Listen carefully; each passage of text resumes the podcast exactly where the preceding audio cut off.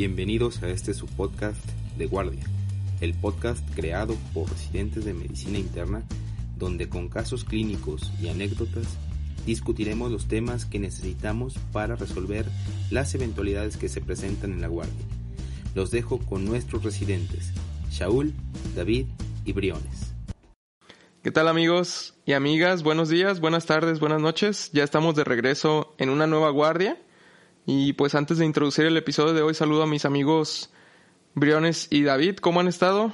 ¿Qué novedades ha habido en sus vidas? Porque desde el último episodio han pasado muchos sucesos, unos tristes, otros alegres. Se nos fue Diego. Eh, tuvimos la, la sorpresa ahí del... ¡Grande Diego! Del, del top 4 de Spotify. Pero ¿qué, ¿qué ha pasado con sus vidas, amigos? En comedia, top 4 en comedia. eh, top 4 en, en podcast de comedia. ¿Cómo, cómo, pues, ¿cómo estás, David? ¿Tú, tú, tú? Pues, como diría la canción, ¿no? En honor al gran Diego que se nos fue, no hay novedad. Aquí todo sigue igual. Pero Ah, fuera bueno. de eso, fuera de eso, pues bien. Este, Ándale. tranquilo, eh, centrado y agradecido por ser el top 4. Esperamos próximamente subir unos cuantos lugarcitos más. Claro, claro. Tú, Pues, tranquilo, tranquilo, disfrutando, disfrut las vacations, pero tranquilón, viendo series que me Cerrando ciclos, ¿no? Ya te cortaste el pelo por fin después de, de una Ya se cortó la mata. espera. Ya, cortes el pelo. hey. Nada como unas vacaciones es. un buen baño. ¿Y tú, Pues bueno, hoy vamos a Pues- comentar... Ajá, ¿tú, tú qué tal, Shaun? Ah, yo no, no he dicho cómo he estado, ¿no? Pues bien, bien, ya este, agotando mis reservas de, de paz mental que agarré en, en mis vacaciones, ya se empiezan a agotar, pero bueno, poco- ya falta poco para, para la, la Navidad, hermosa época, amigos. Pero bueno, este, dentro de lo que cabe bien. Pues venga, hoy vamos a comentar eh, un clásico, uno de esos artículos clásicos de la medicina interna que fue un punto de inflexión en el tratamiento de la hipertensión que siempre ha sido pues controvertida y estamos hablando del ensayo clínico Sprint. Este ensayo clínico pues nada más eh, así rápidamente es, es, un cambio, hizo una eh, hizo que virara el tratamiento de la hipertensión que históricamente pues es ha sido un manejo muy dinámico, ¿no? De cuando se fundó el, JNC en 1977 que ni siquiera se tomaba en cuenta la, la tensión arterial sistólica, eh, solo con la diastólica hasta fuimos avanzando. En lo personal, lo el primero que conocí ya estando en, en- como estudiante de medicina fue el JNS7 por ahí de 2003. Luego sale el Accord BP de que ahorita nos vas a dar un poquito más de, de detalles, Briones. Y sale el JNS8 en 2014 que fue muy controvertido porque era, era muy permisivo en las tensiones arteriales y eso de repente como que causó un poco de polémica. Y solo un año después sale este ensayo clínico Sprint que es el clásico del que vamos a hablar. Así es, amigo. Pues como ya ibas adelantando, pues la, la pregunta que incluso hasta los mismos pacientes te pueden decir en la consulta es, pues lo revisas, ya tienen el diagnóstico de hipertensión arterial sistémica y les dices, pues, trae ahorita o ha estado en su diario de presiones 132.84, te dicen, ¿está bien? Pues sí, sí está en, en metas posiblemente, pero tal vez te dicen, oiga, y otros días he salido como con 120, 122, ¿eso está bien o me estoy yendo muy para abajo? Y pues es una pregunta que, que no únicamente se hacen los pacientes, también algunas investigaciones se la han hecho. Y aquí es el, hay beneficio en que nos vayamos más para abajo en las metas de presión arterial. Y uno de los grandes estudios que, que primero se planteó esa pregunta fue el ACORD, como decía Shaul. Eh, como antecedentes eh, de los que le gustan a Shaul tanto, pues el ACORD se publicó en el 2010. Sí, es un estudio que trató de comprobar si las metas de la presión arterial eh, más bajas respecto a las guías anteriores, definiéndolas como intensivas, eh, por así decirlo, presión arterial sistólica eh, menor o igual a 120, eh, beneficiaban a los pacientes en tanto mortalidad y más que nada en todos los desenlaces cardiovasculares. Entonces, el ACOR lo que hizo fue hacer el análisis exclusivamente en pacientes ya conocidos y con el diagnóstico de diabetes tipo 2. Con base a esto se reunió un grupo de participantes, en total fueron como 4.900 y se les realizó un seguimiento promedio de 4.7 años. Como tal, para no hacerles el cuento muy largo y pasar al artículo que, vamos a tratar de desmenuzar el día de hoy, pues no hubo diferencias significativas. Sí hubo una reducción de la mortalidad, más o menos del 12%, por lo que nos menciona el ACORD, pero esta disminución de, de, la mortalidad pues no fue estadísticamente significativa. Y algo que también es importante mencionar en, en el estudio de ACORD como antecedente, pues fue los, los eventos adversos, como lo vamos a ver en el sprint, también es algo que metió mucho ruido, ya que a diferencia eh, respecto en el intensivo, que, que fue la meta de 120, eh, en contra del estándar, pues sí hubo, sí hubo un aumento de los eventos adversos, más o menos 3.3% versus 1.2%, que como tal dio un número necesario para dañar de, 49 pacientes. Este estudio es importante también porque sentó una de las bases eh, para el JNC7 y sobre las recomendaciones que se hicieron cuando se realizó esta publicación. Eh, después, eh, este resultado del ACORD eh, hizo las modificaciones en el JNS8, como decía Shaul, que ya fue en el 2013, planteando las metas de presión arterial por debajo de 140-90. Y ya la AJA aparte pues hizo sus recomendaciones con 130-80. En cuanto nos interesa, en el estudio de, de Sprint, pues primero, la pregunta clínica. En pacientes con alto riesgo cardiovascular pero sin diabetes, porque aquí a diferencia del ACORD es de las primeras diferencias que nos vamos a encontrar, es que aquí no incluyeron pacientes con diabetes. Eh, el contexto de esto es porque, entre comillas, ya se había analizado y algo que también pudiéramos plantear es que tal vez el que no haya mucho beneficio respecto a la terapia intensiva es que pues la misma diabetes pues ya nos produce un riesgo cardiovascular aumentado que, que la hipertensión arterial per se.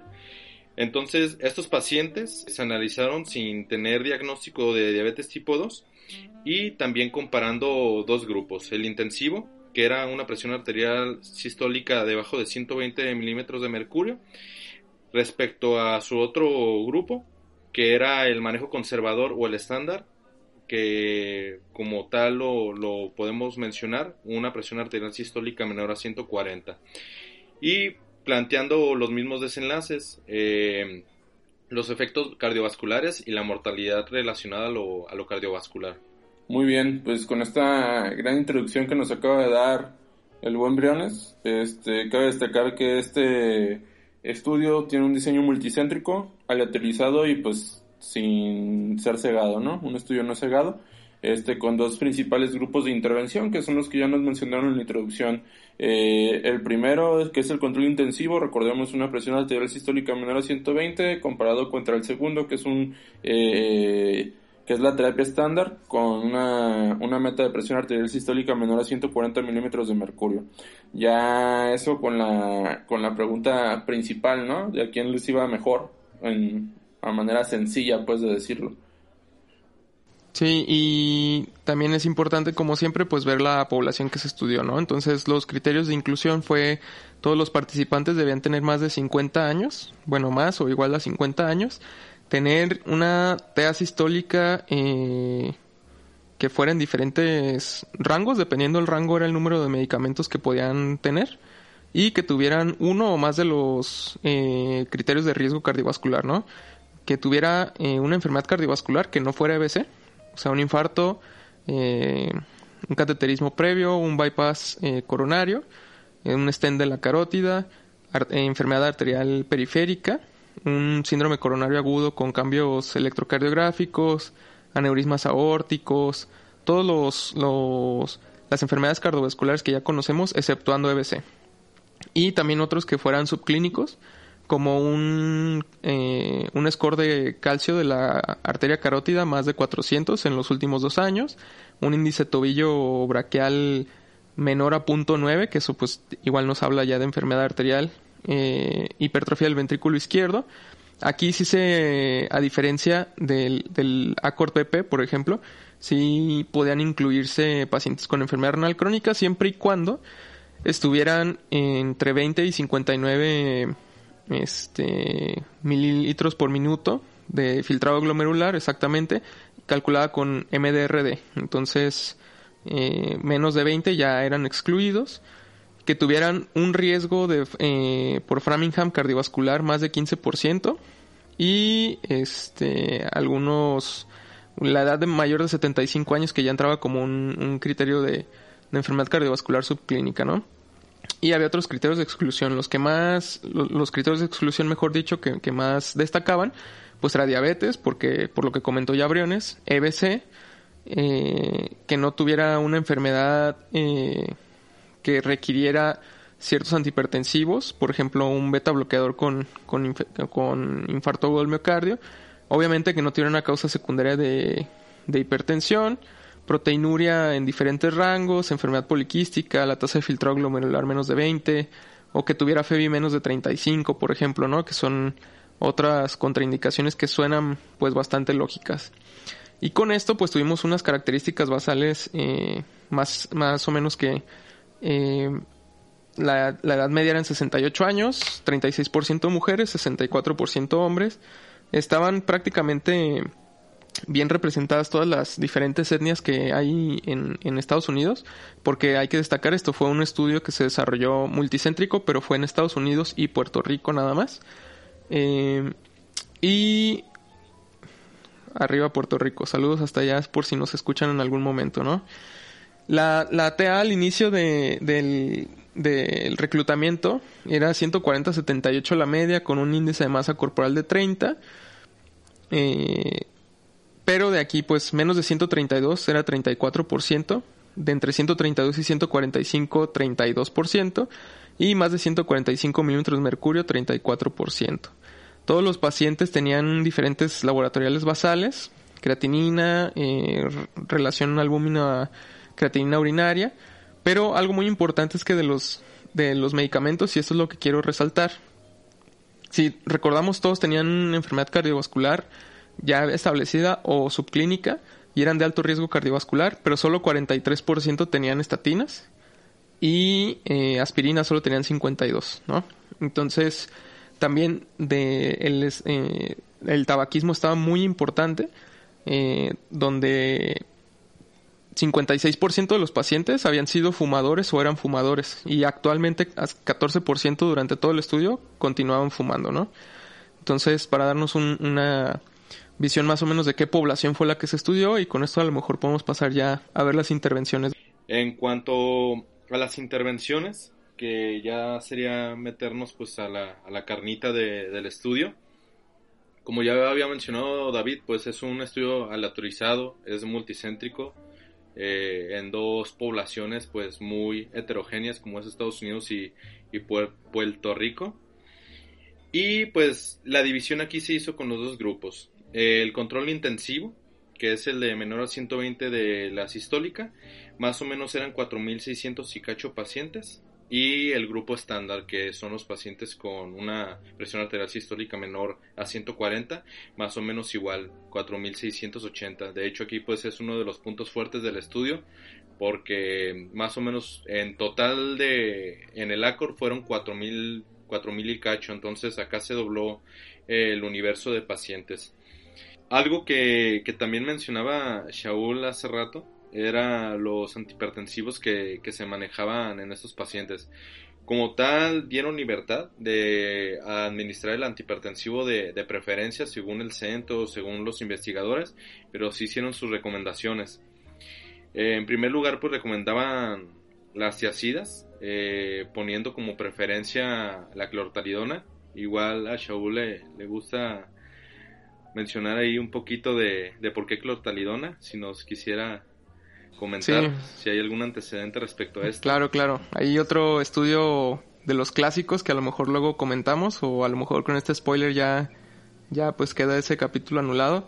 El ALHAT, ¿no? Que es el, el estudio que demostró que, que los diuréticos tiacídicos eh, tenían beneficio en los pacientes, en el tratamiento de los pacientes con hipertensión, ¿no? Y el que más puntualmente estudiaron pues fue la clortalidona y por eso viene esta recomendación de incluir la, a la clortalidona como agente de primera línea, ¿no? Así es. Y otro de los medicamentos que también se hacía recomendación, y pues todo esto en base a guías y evidencia, son bloqueadores de canales de, canales de calcio, eh, poniendo como mayor preferencia al amlodipino.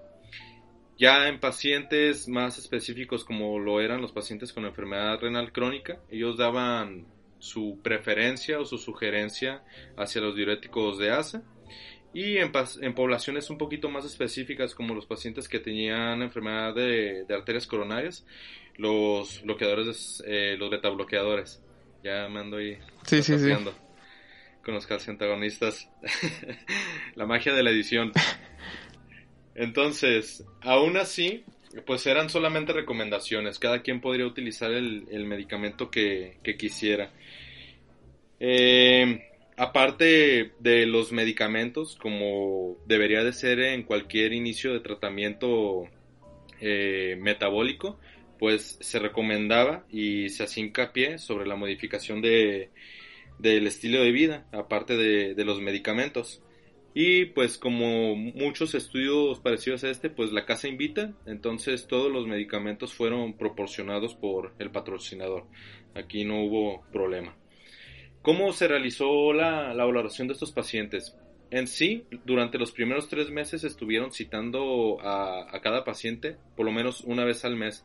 Y ya sobre esta visita, de hecho, si a lo mejor después pues, lo vamos a poner posiblemente en el Telegram, ahí la liga para que chequen a fondo el, el estudio. Viene un video incluso de cómo hacían esta medición y cómo, cómo realizaban el ajuste de medicamento a estos pacientes para lograr las metas. Entonces era una toma rápida, la toma de presión como debe de ser, cinco minutos, no haber comido, no tabaco, no hablar, todo eso. Y ya sobre las presiones arteriales sistólicas que arrojaban, ellos iban haciendo modificaciones de, de medicamentos. Igual, como las guías dicen, algunos pacientes, de hecho, hay como un algoritmo cuando se meten a, los anexos del estudio, donde te dice, bueno, no bajó tanto en este mes, agrégale un segundo antihipertensivo. No bajó tanto, incluso ahí en las mismas tablas te dicen que algunos pacientes tuvieron que ir hasta cuatro antihipertensivos, pues ya con una hipertensión de difícil control.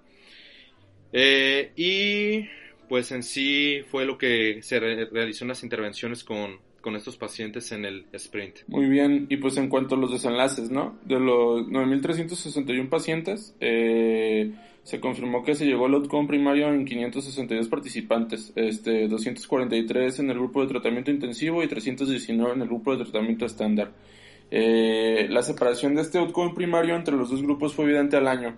También tenemos que tuvimos 365 muertes, o que describen 365 muertes, en donde encontramos 155 en el grupo del tratamiento intensivo contra 210 en el grupo del tratamiento estándar.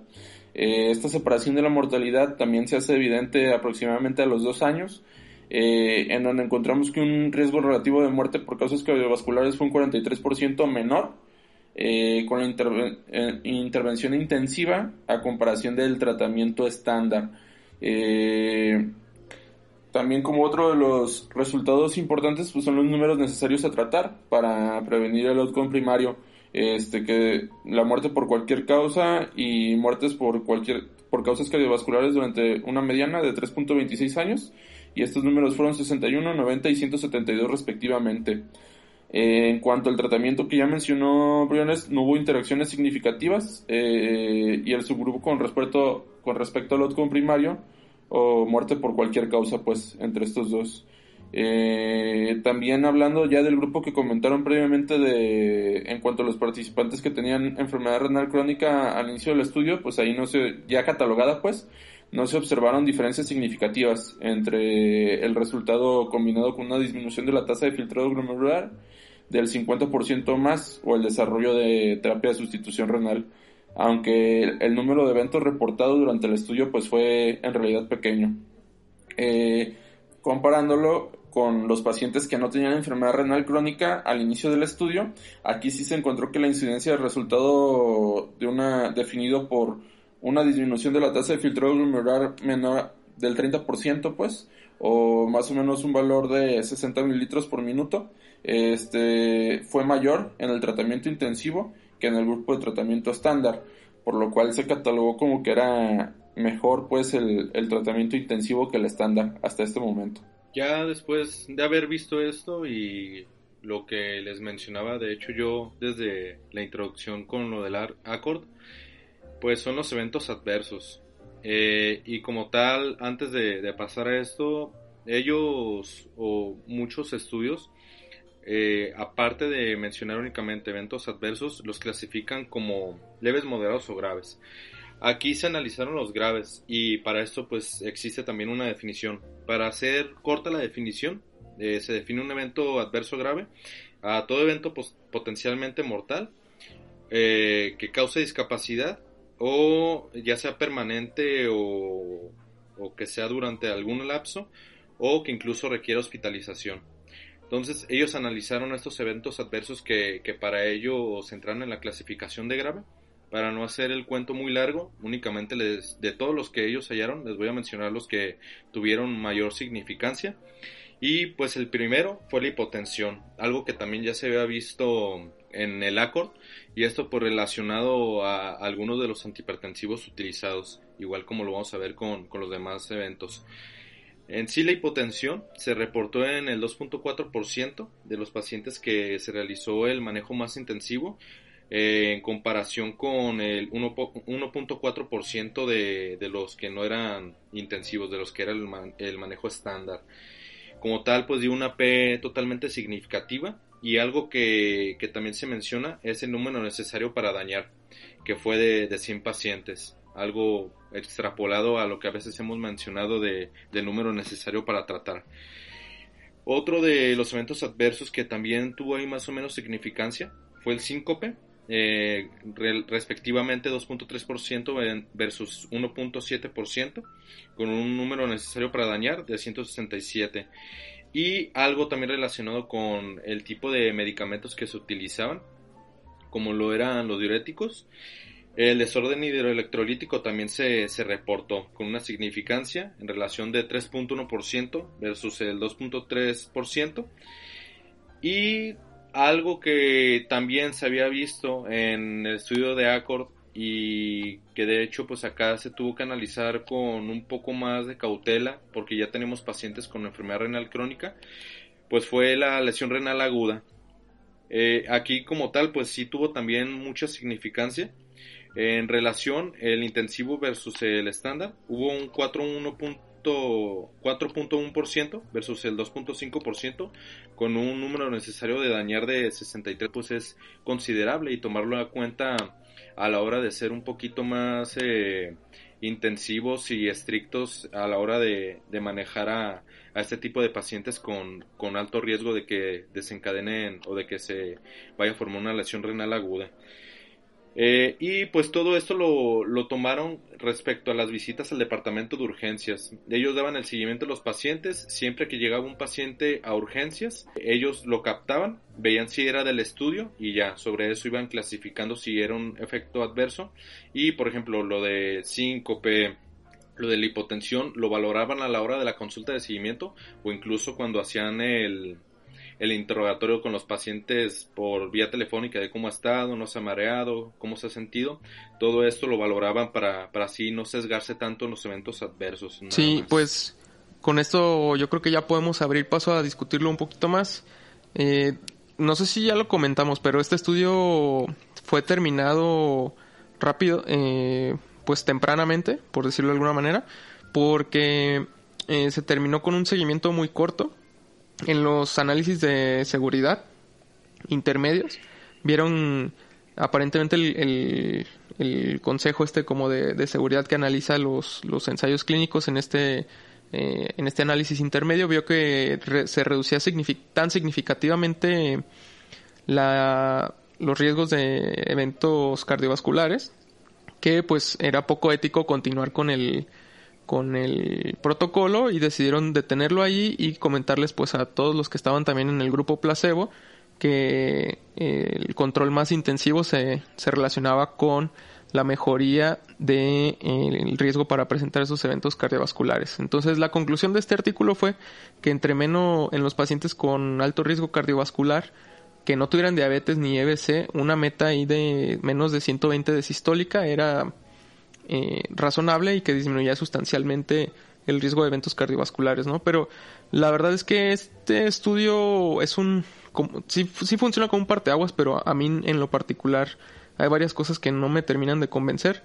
Igual ahorita no sé qué, qué opinen. El, primer punto que todos debemos tener en cuenta es, o que me gustaría destacar, es que cuando terminan los, los ensayos clínicos eh, de manera temprana, eh, puede haber o hay más riesgo de sesgo, eh, que incluye sobreestimar los, los, el tamaño del efecto, ¿no? Que en este caso pues es algo, algo positivo. Otro ejemplo que tenemos muy aquí en corto, por ejemplo, para ejemplificar esto, es el, el remdesivir para COVID, para COVID, ¿no? Por ejemplo, que hace poco en el, en el ACT eh, se vio que tenía cierto beneficio en disminuir los días de estancia intrahospitalaria, se detuvo temprano, probablemente se sobremagnificó, y ahora que salen los, los ensayos de, el, ensayo del Solidarity, pues ya se ve que no tiene realmente efecto, ¿no? Así como para, para comparar esto.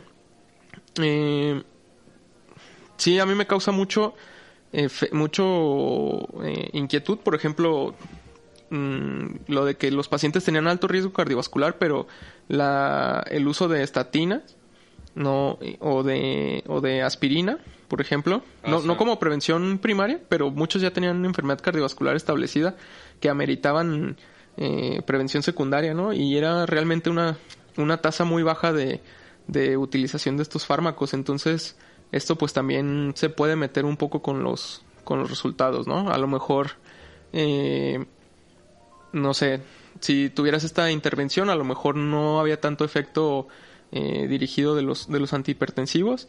Y finalmente otro que para mí es como de los más importantes que pone como un, este, como un asterisco en este sprint es que todos los pacientes o la mayoría de los pacientes del grupo control además de los efectos adversos, que no sé si alguien quisiera hacer hincapié en eso, necesitaron polifarmacia. Entonces, la mayoría requirió tres o más fármacos. Eh, entonces, eh, la adherencia terapéutica, por lo menos con los pacientes que nos toca a nosotros manejar, es, es un problema. Exacto, es, baja y, yo creo que añadir más fármacos y la polifarmacia no, no ayuda mucho. Entonces, probablemente ese efecto no, es, no sé qué tan bien medido esté, porque aparte, eh, dependiendo del sistema de salud en el que estés, pero en este estudio todos los medicamentos eh, eran regalados o provistos por, por el equipo investigador. Por el patrocinador. Exacto. Y entonces, pues a lo mejor en, en la vida real, sin patrocinador, necesito Telmi, Hidro, AMLO, y a lo mejor alguien me quiere poner ya metoprolol, y si no tengo el bendito Insabi, eh, pues a lo mejor, no sé, tengo otras dificultades para conseguirlo. Pero bueno, eso es como de los puntos que ya a mí me llamaban mucho la atención y, que son así como del asterisco para, para este sprint. No sé ustedes qué, qué opinión tengan. Bueno, pues tú, tú dale, David. Ya, ya dijiste un montón de, de los que a mí también me habían llamado la atención, principalmente que se terminó de manera muy pronta. Para mí también eso es uno de los puntos en contra que podríamos decir que tiene este este estudio, pero también hablamos de que, como ya dijimos en los, eh, en lo que encontramos, ¿no? En lo que se encontró en este estudio, que si bien no hubo pacientes que disminuyeron la tasa de filtración glomerular más del 50% significativamente, eh, sí teníamos unos niveles elevados de lesión renal, ¿no? Eh, ellos concluyen que estos pacientes que tuvieron la lesión renal eh, no tuvieron ningún efecto a largo plazo, sin embargo, pues ya dijimos, ¿no? Que se terminó muy pronto. Entonces, este estudio no, en este estudio no podemos excluir eh, la posibilidad de un resultado renal adverso a largo plazo, porque no se estudió, pues, eh, que también es uno de los principales puntos eh, que yo les veo. Y lo minimizan mucho, ¿no? O sea, te dicen los efectos adversos pues son menores, pero no, una lesión renal aguda no es tan menor. Y si comparamos los números necesarios a tratar contra los números necesarios para hacer daño, pues es más probable que tuvieran lesión renal aguda a que, a que evitaran un evento cardiovascular, ¿no? Otro, otra de las, de las, de las críticas también es como que había esta, em, pues, no sé, percepción de que puede haber un efecto J, como de que, ok, tienes una presión baja y eso ayuda a mejorar los efectos cardiovasculares, pero a lo mejor si te bajas más de ahí, este, puedes hacer más daño, ¿no? Y algo en, en los pacientes de mayor edad, por ejemplo, no sabemos bien los desenlaces cognitivos, Sabemos que la presión arterial tiene que ver directamente con la presión de perfusión cerebral y a lo mejor en pacientes de mayor edad esto pudiera predisponer a, ya con cerebros lábiles pues tener un poco más de, sufrimiento, ¿no? Hipóxico isquémico, a lo mejor predisposición más a demencia o deterioro cognitivo, trastorno cognitivo mayor ya como, como se le conoce actualmente, ¿no? Pero eso por el seguimiento tan corto pues tampoco lo, lo podremos saber, ¿no? Entonces es, es un área de, de incertidumbre que también me llamó la atención. Sí. y aún así, yo creo que la, la, máxima debilidad que tiene el estudio pues es que se, se terminó pronto, ya, ya sea por cuestiones éticas, porque vieron que, que, estaba teniendo mejoría el grupo de intensiva, pero pues aún así también tiene sus, sus fortalezas. Si yo tuviera que mencionar algunas, una es que pues la muestra fue grande. Claro. Eh, fue un universo de pacientes pues con bastante eh, heterogenicidad y que también tuvo un número aceptable como para tener validez en los resultados. Otro que también es importante es que este estudio, como digo, es muy heterogéneo y se incluyó pacientes incluso mayores de 75 años. Ya hay otros estudios que analizan un poco más de si es bueno ser más intensivo con pacientes ya eh, ancianos, pacientes geriátricos, pero el que los incluye aquí el sprint pues es bueno. Y como tercer punto, que incluso lo que mencionaba Shaul, a, a, veces nosotros cuando estamos en la consulta pues es bien difícil manejar a los pacientes, ya los tienes con tres antihipertensivos, incluso algunos con cuatro y no, nada más no, no baja. Esto mucho en base al apego que tiene el paciente. Y de hecho es una de las fortalezas que se le menciona en este estudio, porque tuvieron, pudieron mantener los rangos más o menos en promedio.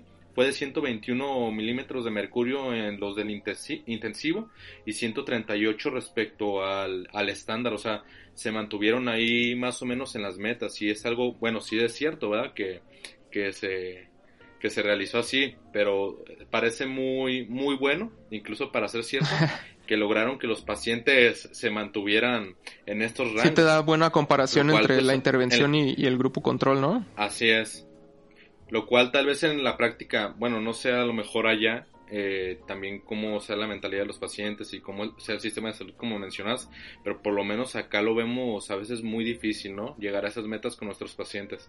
Sí, hay muchos determinantes que entran ahí en juego, pero estoy de acuerdo que esa es una fortaleza que sí hicieron el, el como esa esa diferencia bien tajante y sí se mantuvo durante todo el estudio.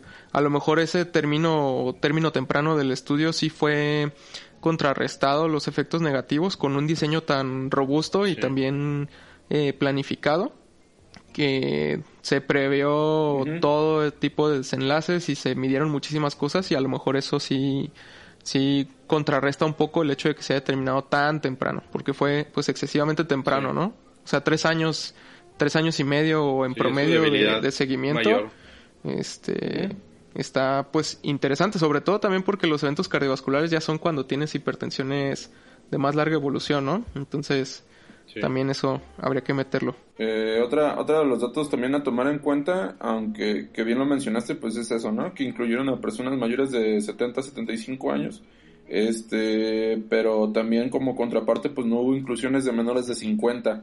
Entonces, eh, pues ahí también es una eh, quedamos con un grupo fuera, pues muy grande de pacientes, que a pesar de que sí, la muestra fue muy homogénea y fue grande, eh, creo que también ahí podríamos ver como otro, otro de los puntos débiles, aunque no fuera el más importante, este, ya que está limitado, pues. Sí, ahí todavía, sí, vemos pacientes más jóvenes que eso, este, con, ya con hipertensión e hipertensión primaria, que descartamos todas las causas de secundaria y que a lo mejor sí quedan, quedan fuera de este estudio y de la aplicación, ¿no? Claro. Pues no queda más que ver qué, impacto pudiera tener ese estudio. Como vimos, Posacor sí tuvo impacto sobre JNS8. No sé si vayan a seguir con revisiones del JNS8 cada año, cada dos años como si fuera iPhone o si pronto vayan a sacar el JNS9 y ver si a lo mejor se ponen más intensivos respecto a pacientes que, que nada más son hipertensos. Ya, ya veremos. Así es, pues hubo mucho, mucho debate, ¿no? También está este el otro, la otra discusión que habla el propio New England que dice siguiendo el sprint hasta el final, en, en español pues, este, en donde también critican mucho pues el, el patrocinador, ¿no? Que hubo en este eh, que fue otorgado pues lo que ya comentó Schul por los medicamentos y todo lo demás y ahí por ahí hacen como comentarios que infieren que el patrocinador fue el que decidió terminar eh, pues el, el, estudio como tal, ¿no? Eh, entonces pues también por ahí yo creo que estaría bien este darle un seguimiento o ver las nuevas actualizaciones para el mismo. Sí. ¿Estás diciendo que los patrocinadores modifican los estudios? Está, ¿Estás diciendo que el poder del capitalismo es, es malvado? Es muy conspirador, Sí, pues. Perdón, yo creo que ya nos fuimos muy beyond, ¿no? Yo creo que. correcto. Ya, ya. analizamos lo. Ya desmenuzamos a gusto. Lo, lo pertinente. Ese estudio. ¿Qué les parece si. Aquí con un cafecito. Si vamos un mini topper de, de este clásico? Fírmala, Gio. Fírmala, Gio. Fírmala,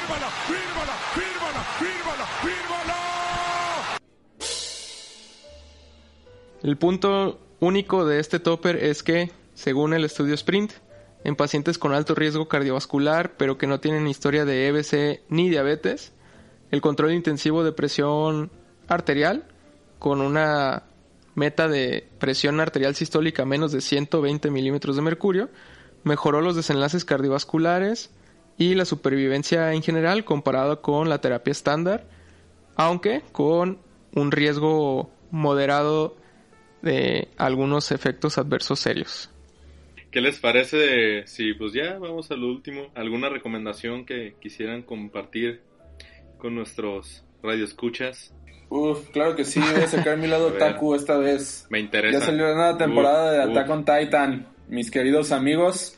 El primer episodio fue sublime, masterpiece, así la cereza del pastel para iniciar con esta travesía final. La maldad.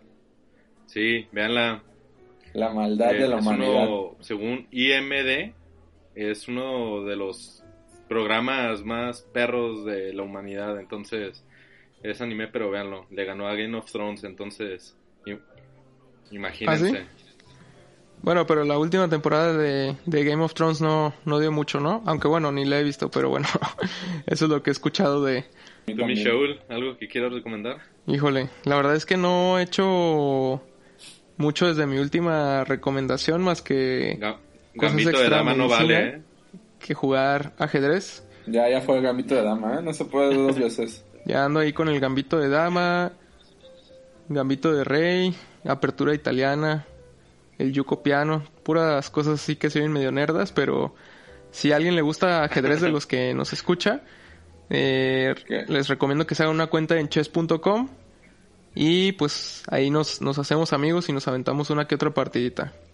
Pues la, la recomendación que les daría yo es media musical.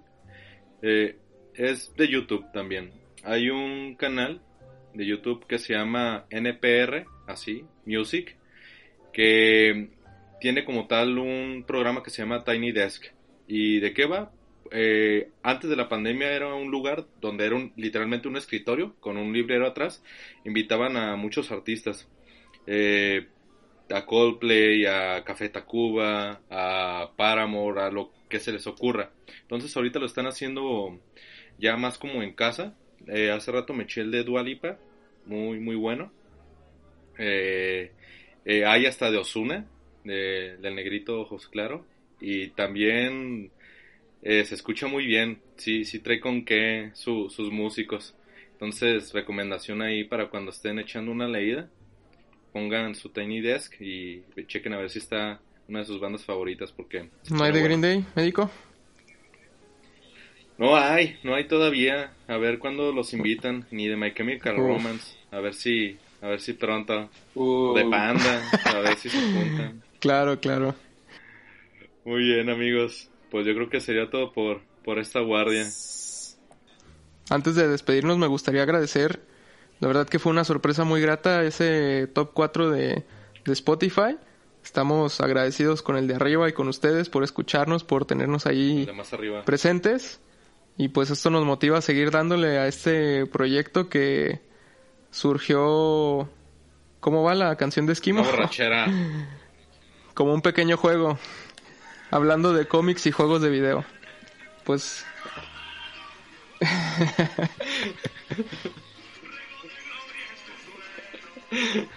¡Viva Diego!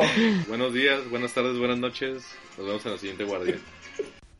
Este podcast es por y para fines académicos, sin lucro, no sustituye en ningún momento una consulta médica y no pretende suplir o criticar de manera negativa en ningún momento las decisiones de las instituciones de salud ni de los médicos que en ellas laboran. Los comentarios aquí realizados son personales y no representan necesariamente la postura de las instituciones donde se desempeñan los participantes del podcast.